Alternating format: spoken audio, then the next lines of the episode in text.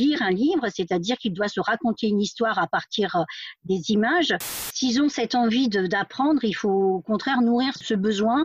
Il faut vraiment qu'ils se rendent compte que lire, c'est un besoin de la vie quotidienne et qu'on peut en retirer du plaisir.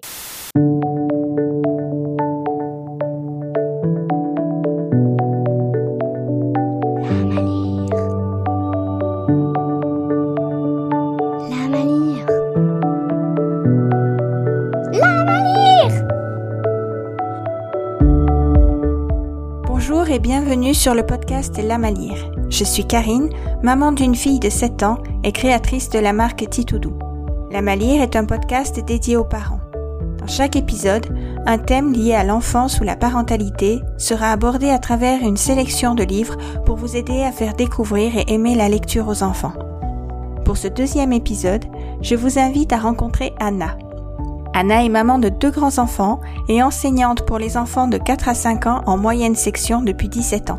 Ensemble, nous avons échangé sur la découverte de la lecture et l'envie de lire avant l'apprentissage officiel de l'école. On a parlé de phonèmes, de lettres et de sons, de donner l'exemple aux enfants, de comment utiliser des manipulations type Montessori pour mieux comprendre une histoire et surtout du plaisir de lire. Je vous souhaite une très bonne écoute. Anna, bonjour. Bonjour Karine, merci de m'avoir invitée. Merci à toi euh, de participer. Donc, Anna, euh, comme je l'ai dit, tu es enseignante en moyenne section euh, en France, c'est-à-dire pour des enfants de 4-5 ans. Alors, j'imagine que c'est l'âge où les enfants commencent à s'intéresser aux histoires et où éventuellement ils commencent aussi à avoir envie de lire. Tout à fait, Karine. Effectivement, c'est l'âge où euh, ils sont très curieux pour euh, le support du livre. Et, euh, et du coup, c'est quelque chose que l'on travaille énormément et moi en particulier puisque j'aime beaucoup tout ce qui est littérature de jeunesse.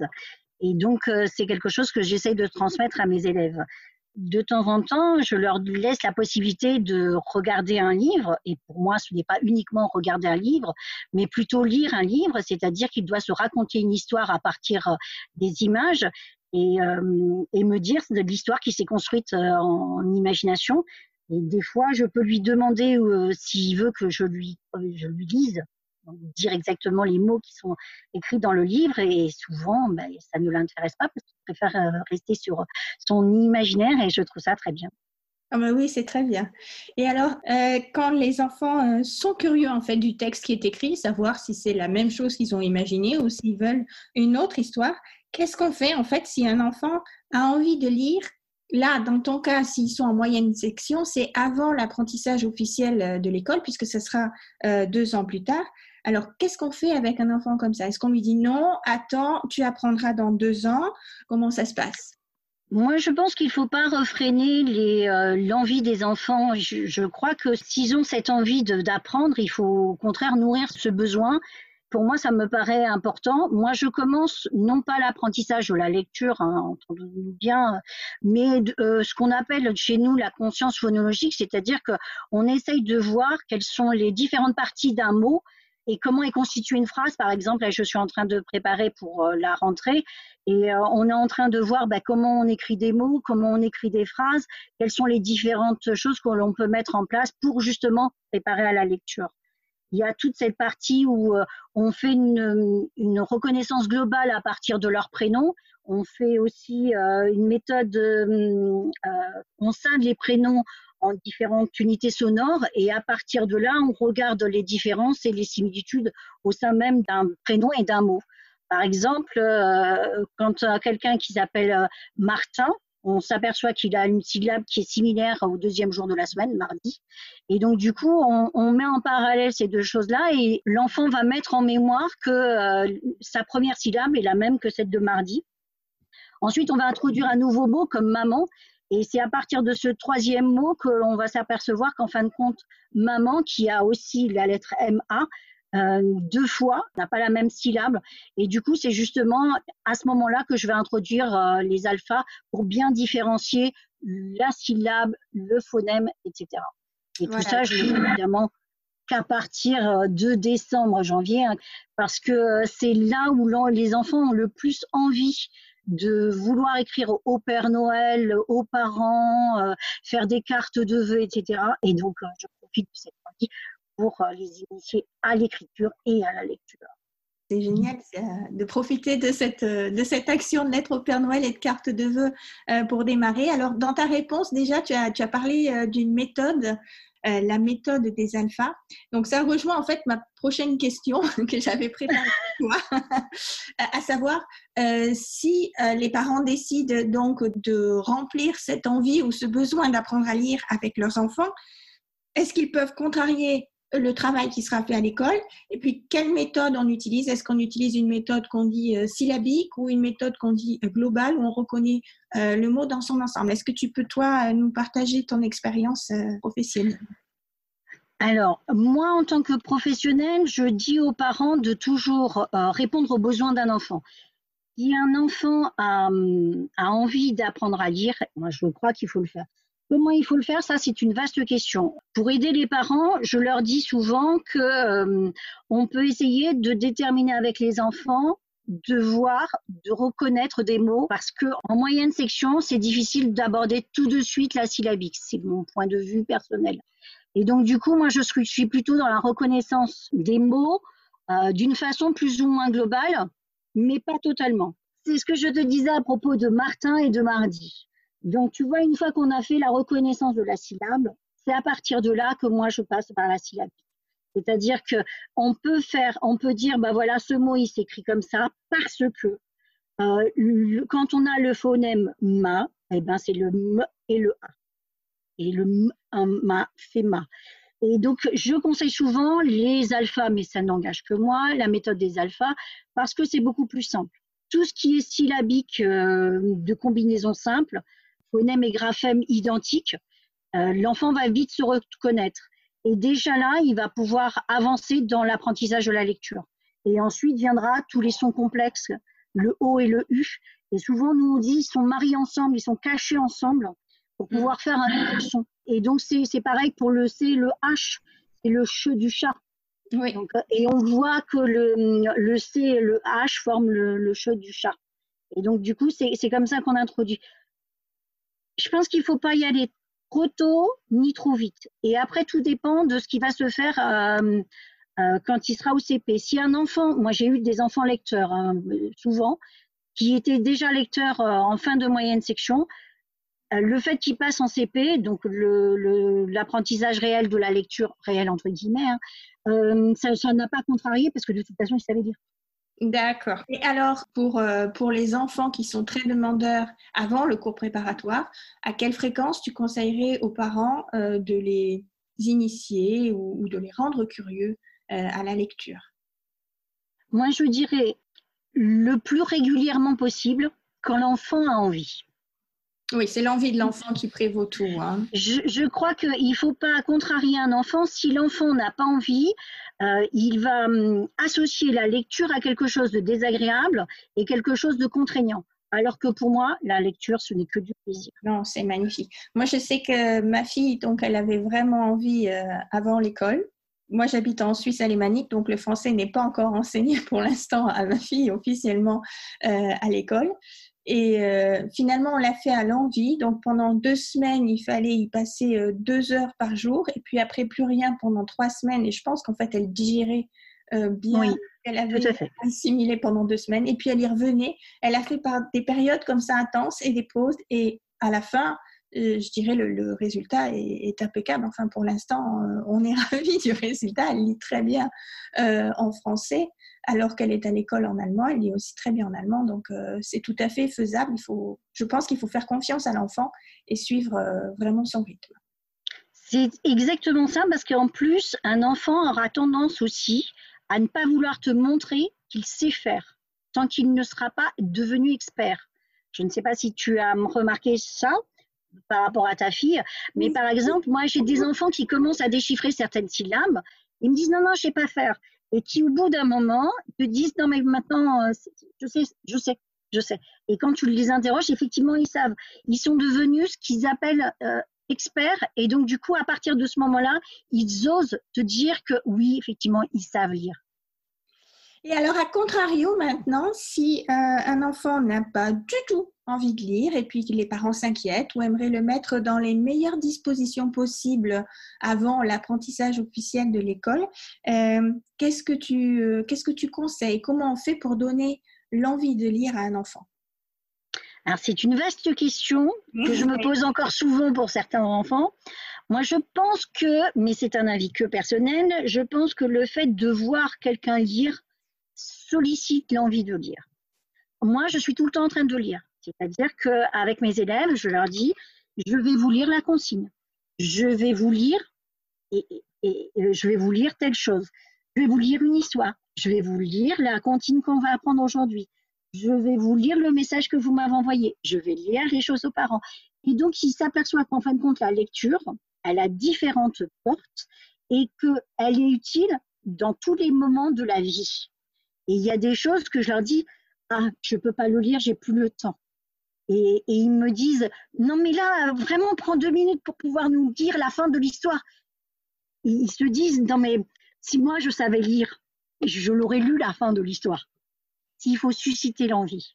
Voilà, donc il faut que les parents donnent l'exemple, en fait. Exactement, donne l'exemple et lire, ça se, c'est une activité quotidienne, mais qu'il faut qu'il faut que ça reste un plaisir. Et, c'est un besoin. Il faut vraiment qu'ils se rendent compte que lire, c'est un besoin de la vie quotidienne et qu'on peut en retirer du plaisir. Comme manger finalement. Tout à fait. On se nourrit intellectuellement en lisant. Exactement. Alors Anna, si tu es d'accord, on va passer maintenant à la deuxième partie de cet épisode où on va présenter des livres qu'on a choisis toi et moi sur l'apprentissage et la découverte de la lecture.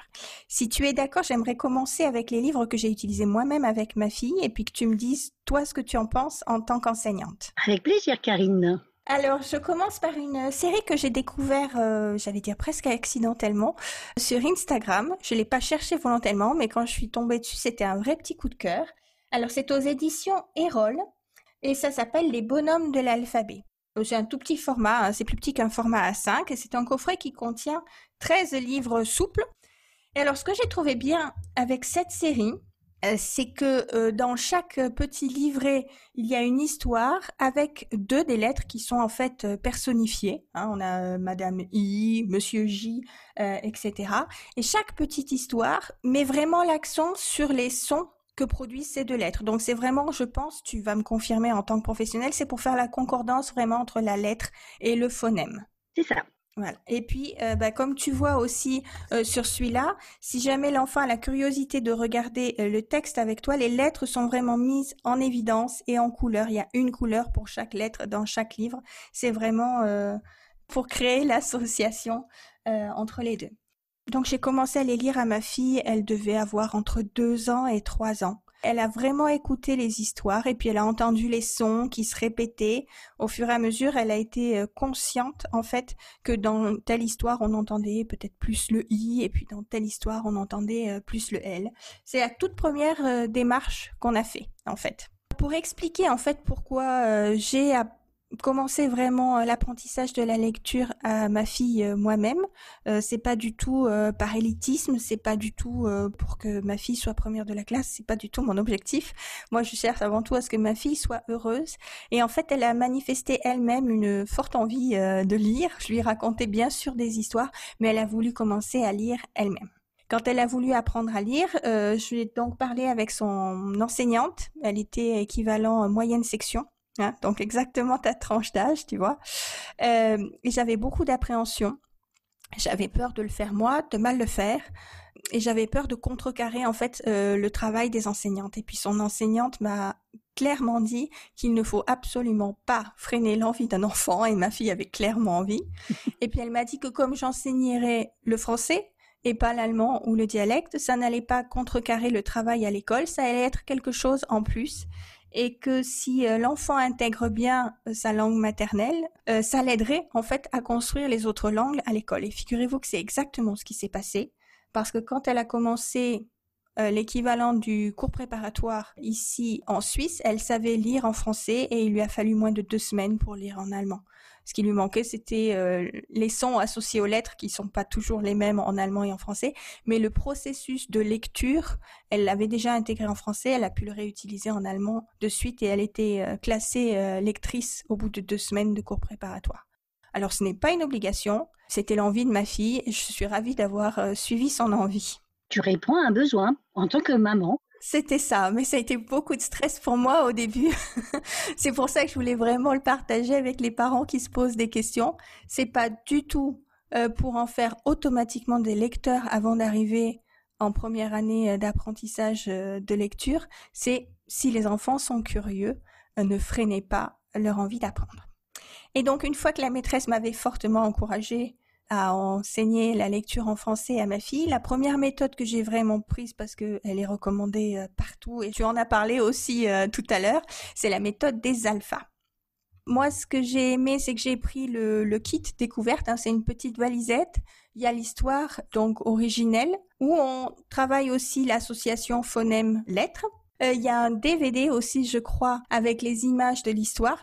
Et puis il y a aussi tout le jeu euh, des petits alphas. Donc ça a ce côté un peu Montessori où les enfants vont les manipuler pour s'approprier un peu les lettres. J'ai trouvé que c'était très ludique comme approche. Alors qu'est-ce que tu, tu me dis toi sur la méthode des alphas, ton expérience avec euh, tes élèves? Nous, on est plus dans une approche de découverte de, des sons que ça peut faire. As-tu remarqué euh, la différence qu'il y a entre tes deux premiers livres? Tu parlais du livre avec des lettres donc majuscules. Alors que si tu regardes les alphas, ce ne sont pas des lettres, parce que ce sont la graphie, donc l'écriture du script. Oui. Et donc c'est bien quand tu lis, la plupart des livres que tu as, c'est écrit en script. Et c'est bien un support qui a été fait pour l'apprentissage de la lecture. Parce que quand tu lis, tu lis du script. Et donc là, tu associes l'écriture graphique en script et le son qu'il fait. Donc moi, c'est pour ça que je l'aime bien. Euh, comme je te disais en première partie, je ne le fais après janvier, je le fais à la demande, je ne le fais pas tout le temps, et je regarde s'ils sont motivés pour pouvoir le faire. C'est vraiment à l'envie. Mais nous, c'est plus, euh, euh, tiens, on voudrait écrire un mot, comment je pourrais faire, quels sont les alphas que je pourrais utiliser pour pouvoir écrire ce mot. Ouais. Nous, on travaille essentiellement lecture et écriture, et elle se fait tout le temps de l'un à l'autre, et on ne va jamais jusqu'au texte Contrairement euh, à l'apprentissage ou la lecture, on va pas jusqu'à la phrase. Moi, je ne lis que des mots. Je suis vraiment sur la, symbolique du mot. C'est normal, ils sont petits. On va pas déchiffrer toute une phrase. Euh, éventuellement le titre de l'album qu'on va travailler, mais on est vraiment sur cette unité. Ouais.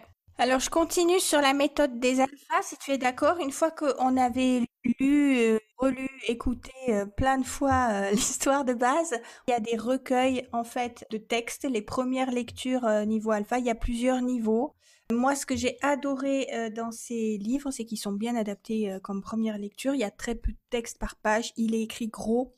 Il y a tout un code euh, aussi de couleurs. Les lettres muettes sont pas dans la même couleur pour qu'on les voit moins et qu'on apprend en fait à ne pas les prononcer. Ce que j'ai vraiment adoré dans ces livres, c'est que l'image qui correspond au texte n'est pas à côté, mais elle est à la page après. Donc il faut tourner la page pour voir l'image qui correspond au texte qu'on a déjà lu. Et je me suis dit que avec cette façon-là de faire, j'étais sûre que quand ma fille lisait, elle ne risquait pas d'inventer le texte avec l'image qu'elle voyait à côté, mais elle lisait effectivement les mots, les lettres qu'elle voyait sur cette page. Alors il y a un risque, hein, c'est que quand l'enfant l'a lu douze fois, il le connaît par cœur. Et là, eh ben, il faut passer à l'étape suivante. soit vous changez de niveau, soit vous achetez un autre livre. c'est comme ça que ça avance quand on tombe dans la lecture. Moi, j'ai veillé à ce qu'on change souvent d'histoire. On les lisait pas dans le même ordre pour être sûr qu'elle connaissait pas par cœur. Mais c'est très rassurant le fait que l'enfant lise plusieurs fois l'histoire je trouve que euh, se rassurent et ils se disent j'ai les capacités, je suis capable de le faire, je le fais bien. C'est pour ça que moi je dis à un des parents, même s'il il a un livre fétiche, il faut continuer à rester avec ce livre fétiche parce que ça le rassure. Et à un moment donné, il va se lasser de lui-même et donc on va passer à un niveau au-dessus. Oui, c'est ça. Puis moi, j'ai essayé aussi de voir euh, quand il y avait un mot qui avait été difficile à lire au début, et puis au bout de cinq ou six fois, elle le lisait normalement, je lui mentionnais. Tu vois, tu as fait des progrès, puisque maintenant, celui-là, tu arrives à le lire facilement. Sans déchiffrer. Oui. Et alors, la dernière proposition euh, que j'ai à te faire, moi, il m'a fait beaucoup sourire. C'est pas moi qui l'ai choisi, c'est ma fille qui l'a choisi. Je suis tombée accidentellement euh, dessus dans une librairie. C'est le livre de la méthode Bocher. Ce livre, euh, il a attiré mon œil tout simplement parce que c'est celui que j'ai eu moi comme méthode d'apprentissage quand j'étais au CP. Alors, il a absolument pas changé très très peu. En tout cas, c'est toujours les mêmes illustrations vintage qui à l'époque étaient tout à fait normales, mais maintenant on va les classer vintage. Et c'est ces illustrations qui ont attiré ma fille. Avant même de savoir que j'avais appris avec ce livre, les illustrations lui ont plu. Elle a ouvert, elle a aimé le format. Et après, je lui ai dit que c'était avec ce livre-là que j'avais appris à lire, donc il le fallait obligatoirement. Mais bon, pourquoi pas, hein, parce que je sais lire, donc c'est forcément une bonne méthode. Alors si vous le connaissez pas, si vous êtes plus jeune que moi et que vous n'avez pas utilisé la méthode Bocher, alors c'est aussi basé euh, sur la reconnaissance euh, lettre-phonème. Hein. Oui, c'est une syllabique. Et donc par page, il y a un son.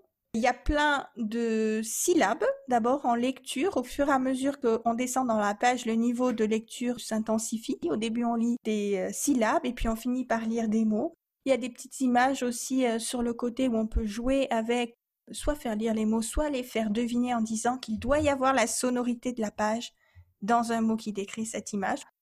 Ça lui a beaucoup plu. Et moi, je trouvais bien aussi qu'elle s'intéresse à des livres qui n'avaient pas forcément le même genre de graphisme que ce qu'on trouve euh, actuellement euh, sur le marché. Et puis, au fur et à mesure de découvrir les différentes pages et les différentes phonèmes, elle a voulu aller euh, un peu plus loin. À la fin du livre, il y a des petites lectures et là, elle a commencé vraiment à lire. Et comme ces lectures, bah, ça date de mon époque à moi. Il n'y a pas du tout les codes euh, qu'on trouve dans les livres actuels, comme la méthode des alphas, avec euh, la colorisation de certaines lettres. Là, c'est vraiment le texte euh, brut dans une écriture avec sérif, même, je dirais. Et là, quand j'ai vu que bah, elle les lisait relativement facilement, je dis bon ben, on va passer à autre chose, quoi. Maintenant, moi, je suis très curieuse. Est-ce que toi, tu utilises la méthode Bocher alors, deux choses. La première, c'est que moi, j'ai appris avec Daniel et Valérie. Mm-hmm. Donc, pour le vintage, je, suis à faux dedans et j'adore. Mm-hmm. Et j'ai même retrouvé les livres qui correspondaient à ceux que j'avais. Euh, c'est une méthode qui est aussi syllabique, mais qui était beaucoup plus simple que celle de Bocher. Et du coup, euh, au niveau du graphisme, il y a beaucoup moins de choses que sur ta page à toi. Donc, il y a effectivement la reconnaissance des, du, du phonème et avec l'association de deux lettres pour faire la syllabe. Moi, je m'appuie là-dessus et je fais aussi tous les petits jeux. C'est marrant que tu me dis ça, mais tous les petits jeux que tu as créés, c'est des jeux que l'on fait en maternelle. Ah, bah, tu me rassures. voilà, c'est regardez, j'ai mis plein d'images et aujourd'hui, on va travailler sur euh, le son lit. Il faut essayer de trouver les images euh, qui ont ce son-là. Euh, dites-le dans votre tête, on essaye de le dire fort, doucement, est-ce qu'on l'entend, on l'entend pas, et on va mettre ce que j'entends, on va le mettre dans une petite case où il y a une petite oreille, et ce que j'entends pas, je vais le mettre dans une case où il n'y a pas d'oreille. Et donc, ce sont vraiment des jeux que l'on fait régulièrement avec les enfants. Et euh, ce que je te disais, c'est ce qu'on appelle la conscience phonologique. Ah voilà. Donc euh, c'est discriminer des sons que l'on peut trouver, etc. Je te montre ce que j'ai hum, choisi? Ah oui, je suis très intéressée, en fait très curieuse de savoir ce que tu lis euh, dans ta classe beaucoup de choses complètement différentes. Super. La première, je t'ai apporté un abécédaire très coloré qui me fait penser un petit peu euh, à ton premier livre. Où il y a une petite, une petite phrase où il y a la répétition de la lettre. Oui. Donc c'est c'est rigolo parce que si j'achète ce que tu viens de montrer, ça va être en complément de ce que j'ai déjà. Il est très beau cet abécédaire, dis-moi avec euh, les couleurs de l'arc-en-ciel et donc. Euh, les illustrations sont de qui en fait? J'aime beaucoup le style. Sarah Andreaccio. D'accord. Donc ensuite, nous avons des petits magazines euh, assez classiques et que je mets à la disposition de mes élèves. Je pense que tu connais Poppy et Petit ours. Oh là là, oui, les Poppy. L'avantage de ces livres, c'est que moi, je les ai depuis 1998 et les enfants s'en servent de support. Ça les rassure parce que c'est un, comment on appelle ça? C'est une description de la vie quotidienne. Oui. C'est très rassurant pour l'enfant. Oui, il s'identifie facilement à Poppy et son doudou en fait. Et Petit ours brun, on aime bien. Donc, euh, et moi, j'ai les petits personnages qui correspondent. J'ai la peluche Poppy. Et j'ai Petit Ours Brun aussi en, petite figurine. Et du coup, je leur mets à disposition et eux, ils peuvent se raconter l'histoire avec ces petites figurines. Alors, je sais pas si ça y est toujours, mais euh, il y a deux, trois ans de ça, à l'époque de ma fille, où elle était vraiment fan de Petit Ours Brun, il y avait des numéros spéciaux euh, qui sortaient tous les deux ou trois mois sur un thème. Et à chaque fois, il y avait deux, trois figurines sur le thème de l'histoire. On pouvait même, euh, il y avait un carton pour faire le décor de l'histoire, le petit livre pour lire l'histoire et après les personnages pour, euh, pour s'appuyer dessus, quoi. Exactement. L'avantage, c'est que on peut abonner un enfant à, à, ce magazine. Donc moi, je fais un abonnement par an, mais pas, pas celui-là parce que c'est un peu trop petit. Mais je trouve que c'est intéressant parce que d'un, il y a une régularité l'enfant connaît déjà le personnage et en plus, euh, tu as l'attente. Tu sais euh, quand est-ce qu'on va pouvoir le lire euh, Est-ce que je connaîtrai l'histoire Mais c'est magique de recevoir du courrier déjà tout petit si, si l'abonnement est fait au, nom de l'enfant. Moi, je dis ça, je dis rien, hein, mais c'est peut-être un chouette truc à te demander à Papa Noël. Voilà. Exactement. Moi, je trouve que c'est un très très beau cadeau. Le livre suivant, donc c'est Mon Lion de Mandana Sada. C'est un livre qui n'a aucun texte. Alors ça, c'est bien original. Hein. C'est dommage, en podcast, on voit pas les images parce qu'on me verrait bouche bée devant ta couverture. Mais c'est les images sont très colorées, c'est des, dessins assez naïfs. C'est pour donner envie à l'enfant de feuilleter le livre, de le feuilleter correctement, c'est-à-dire en tournant bien les pages les unes après les autres, et de se raconter l'histoire. En fonction de la classe, je demande aux enfants de me raconter l'histoire, de se mettre d'accord sur euh, ce qu'on va dire, et on écrit directement l'histoire. Et donc, il y a aussi ça dans le livre, c'est euh, je m'imagine, euh, et, là, c'est vraiment un livre pour aider. Voilà, c'est vraiment pour faire rêver. Donc, c'est ce genre de livre sans texte, c'est pour aider les enfants à verbaliser, et puis j'imagine à comprendre la structure d'une histoire, comme tu disais, de tourner les pages dans le bon sens. Exactement. Et ce que c'est qu'un livre, euh, on le tient dans ce sens-là, pas dans l'autre, et on tourne les pages une par une, parce que sinon, ben, on va perdre en information. La structure sera plus difficile. Ensuite, tous les autres livres que j'ai pris, ce sont des livres à randonnée. Alors, il faut que tu expliques. J'ai dit tous, mais presque. Ce sont des livres qui racontent des histoires où la structure syntaxique va se répéter à différents moments pendant tout le long du livre. Ah, tu veux dire des bouts de phrases qui se reproduisent? Exactement. Et des animaux arrivent au fur et à mesure. Là, en l'occurrence, ce sont des animaux. Et, euh, et les animaux arrivent les uns après les autres. Et du coup, en termes de lecture à proprement parler, ça sera beaucoup plus simple. Oui. Puisque, étant donné que tu as la structure syntaxique qui revient à chaque épisode, euh, ça, sera, euh, ça sera plus simple. Là, je t'ai choisi euh, Toujours rien d'Eric Volt, Le bateau de Monsieur Zougouglou de Colin Romera et Stéphanie Devaux. Rien que le titre. Tu imagines mhm.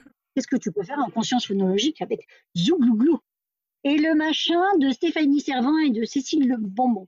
Oh, très joli, oui. Donc, ce sont des livres, moi je les ai en support livre, je les ai aussi en support numérique. J'ai la chance d'avoir un TBI dans la classe. Un TBI. Un tableau interactif. C'est-à-dire que j'ai les images de mon album qui sont projetées directement sur un grand écran. Et donc l'enfant a le support livre en grand écran. Alors là, ça donne juste envie de retourner en moyenne section chez toi pour écouter les histoires.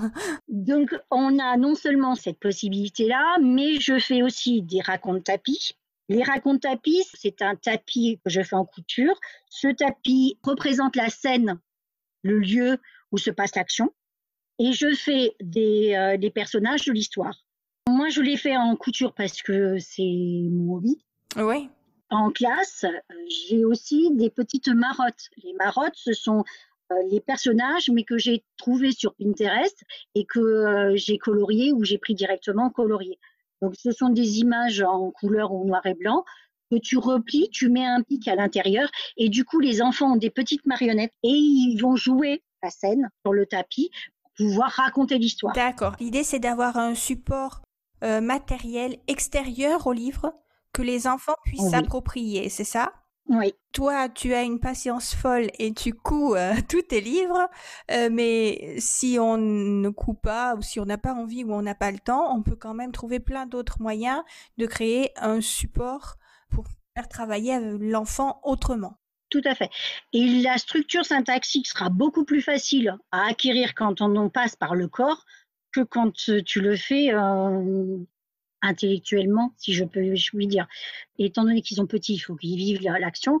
Je le fais vraiment avec euh, avec les petits personnages qui déplacent et, euh, et c'est vraiment le fait de pouvoir bouger pour pouvoir refaire l'histoire. Et j'ai un autre support, c'est que j'ai des petites étiquettes qui vont nous permettre d'apprendre le lexique avec les trois écritures, majuscules, script et cursive. D'accord. Et donc justement, c'est euh, comment on pourrait écrire euh, zouglouglou? Et on regarde, on regarde ben, par quelle lettre ça commence, euh, combien il y a de lettres, est-ce que c'est un grand mot, un petit mot, etc.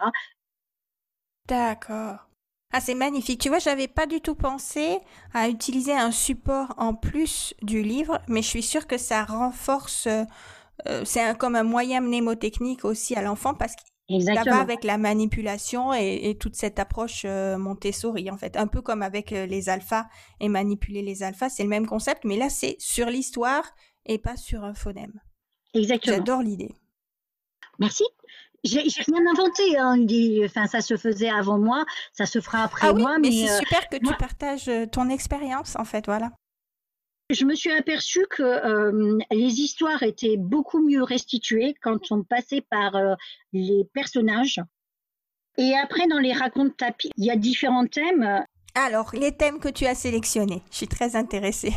Alors, les thèmes, c'est la rentrée des classes avec Splat, le chat de Rob Scotton, qui est un grand classique et qui permet aussi de travailler sur les préjugés. Est-ce qu'une souris a le droit d'aller à l'école des Ah, génial.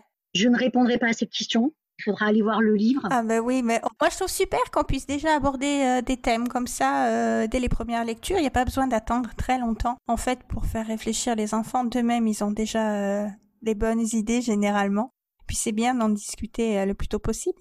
Et passer par les animaux, ça hum, décomplexe beaucoup les enfants.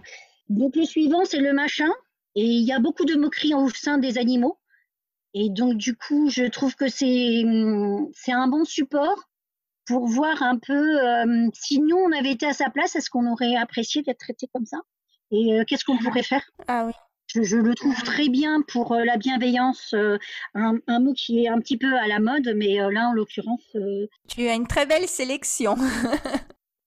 Merci. Le bateau de Monsieur Zouglouglou. Donc, euh, Monsieur Zouglouglou a, trouvé, enfin, acheté une noix. Il décide de faire un bateau. Et là, euh, il y a des animaux qui montent sur le bateau. Il y en a un qui veut monter. Et puis, on lui répond, il n'y a plus de place. Donc, il se met à pleurer. Et que vont faire euh, les autres amis? Tu laisses le suspense, hein? Exactement. Et Monsieur Zouglouglou va me permettre de travailler sur le flotte cool en maternelle et sur euh, toujours dans le même thème, mais un peu différent puisque là c'est plus le jardinage, toujours rien d'Eric Volt. Et on le fait réellement avec les enfants. On sème une petite graine et nous aussi on attend et on attend et on attend. Ah c'est mignon tout plein. Des fois ça sort, des fois il y a toujours rien. J'aime beaucoup la quatrième de couverture qui dit prenez-en de la graine. Ah super le jeu de mots. Génial. Et je voilà, je, je m'arrêterai là-dessus parce que sinon euh, je passerai toute la journée. Je pense qu'on pourrait continuer longtemps euh, à t'écouter. C'est une très jolie sélection de livres. Merci. Pour euh, donner envie de lire et puis en même temps faire réfléchir. Donc c'est parfaitement dans le thème de ce podcast. Merci mille fois. C'est avec plaisir. Anna, merci beaucoup pour euh, cet épisode et pour tout ce que tu nous as partagé euh, comme information et comme belle référence de livres. J'espère te retrouver très bientôt pour un nouvel épisode. Merci beaucoup pour ton invitation, Karine. À bientôt, peut-être? Très volontiers. Au revoir. Au revoir. Voilà, c'est la fin de cet épisode. Vous pouvez retrouver toutes les références des livres dont nous avons discuté en commentaire de cet épisode ou sur le blog titoudou.com. Si vous avez aimé cet épisode, n'hésitez pas à laisser un commentaire, un cœur ou même 5 étoiles. Partagez-le sur les réseaux sociaux ou abonnez-vous au podcast. Ça me ferait énormément plaisir et ça aiderait le podcast à être plus visible. Et puis si vous avez des remarques ou des suggestions à faire concernant cet épisode, des références que vous aimeriez partager ou des thèmes que vous aimeriez que l'on discute ici, écrivez-moi à info@titoudou.com. Dans cet épisode, on a un peu parlé d'associer la lecture à l'écriture. Sachez que chez Titoudou, vous trouverez des lettres aimantées en tissu pour aider les enfants à composer leurs premiers mots. Elles sont entièrement personnalisables puisque vous pouvez choisir les couleurs et les tissus vous-même. Si vous êtes intéressé, contactez-moi à info@titoudou.com. À tout bientôt.